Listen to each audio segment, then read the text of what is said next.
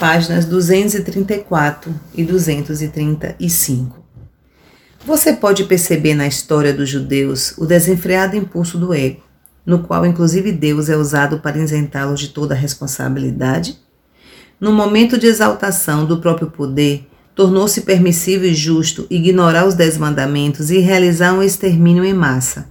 Eles acreditavam não estar cometendo nenhum pecado, pois o massacre tinha sido ordenado por Deus. Que Deus?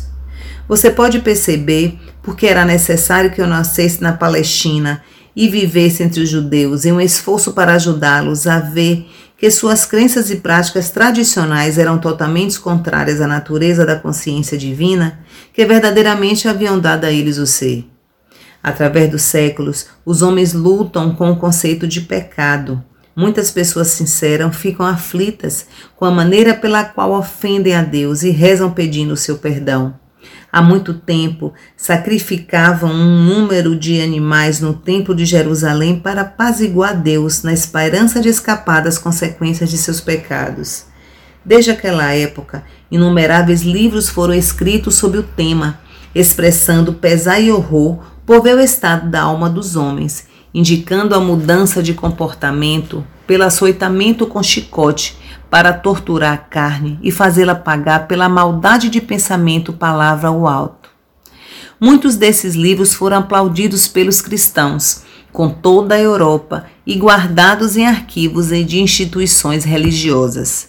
Esses livros prendem as pessoas à antiga personagem de Jesus pregando a salvação do homem no castigo de seus pecados por meio de minha morte na cruz. Como já expliquei, essas crenças são fisicamente impossíveis e contrárias aos fatos da criação. Nenhuma divindade superior exige o pagamento pelos pecados. Este é um conceito inteiramente humano e pagão qualquer tipo de derramamento de sangue com o propósito de realizar ritos religiosos é paganismo. O que a Igreja Cristã tem apresentado aos seus seguidores é uma versão glorificada do paganismo.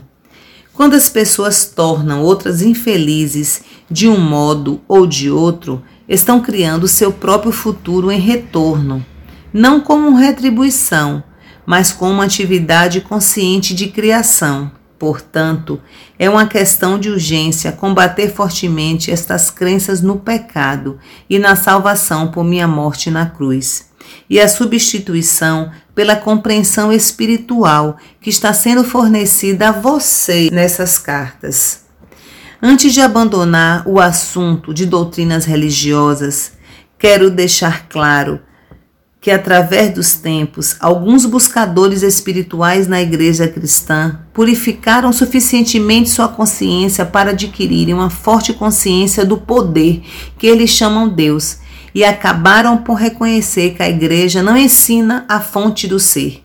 Porém, somente uns poucos evoluíram espiritualmente o suficiente para irem além dos parâmetros das crenças religiosas e sentirem o influxo do poder uma vez que a grande maioria das pessoas só pode conceber a verdade por meio de uma terminologia terrena.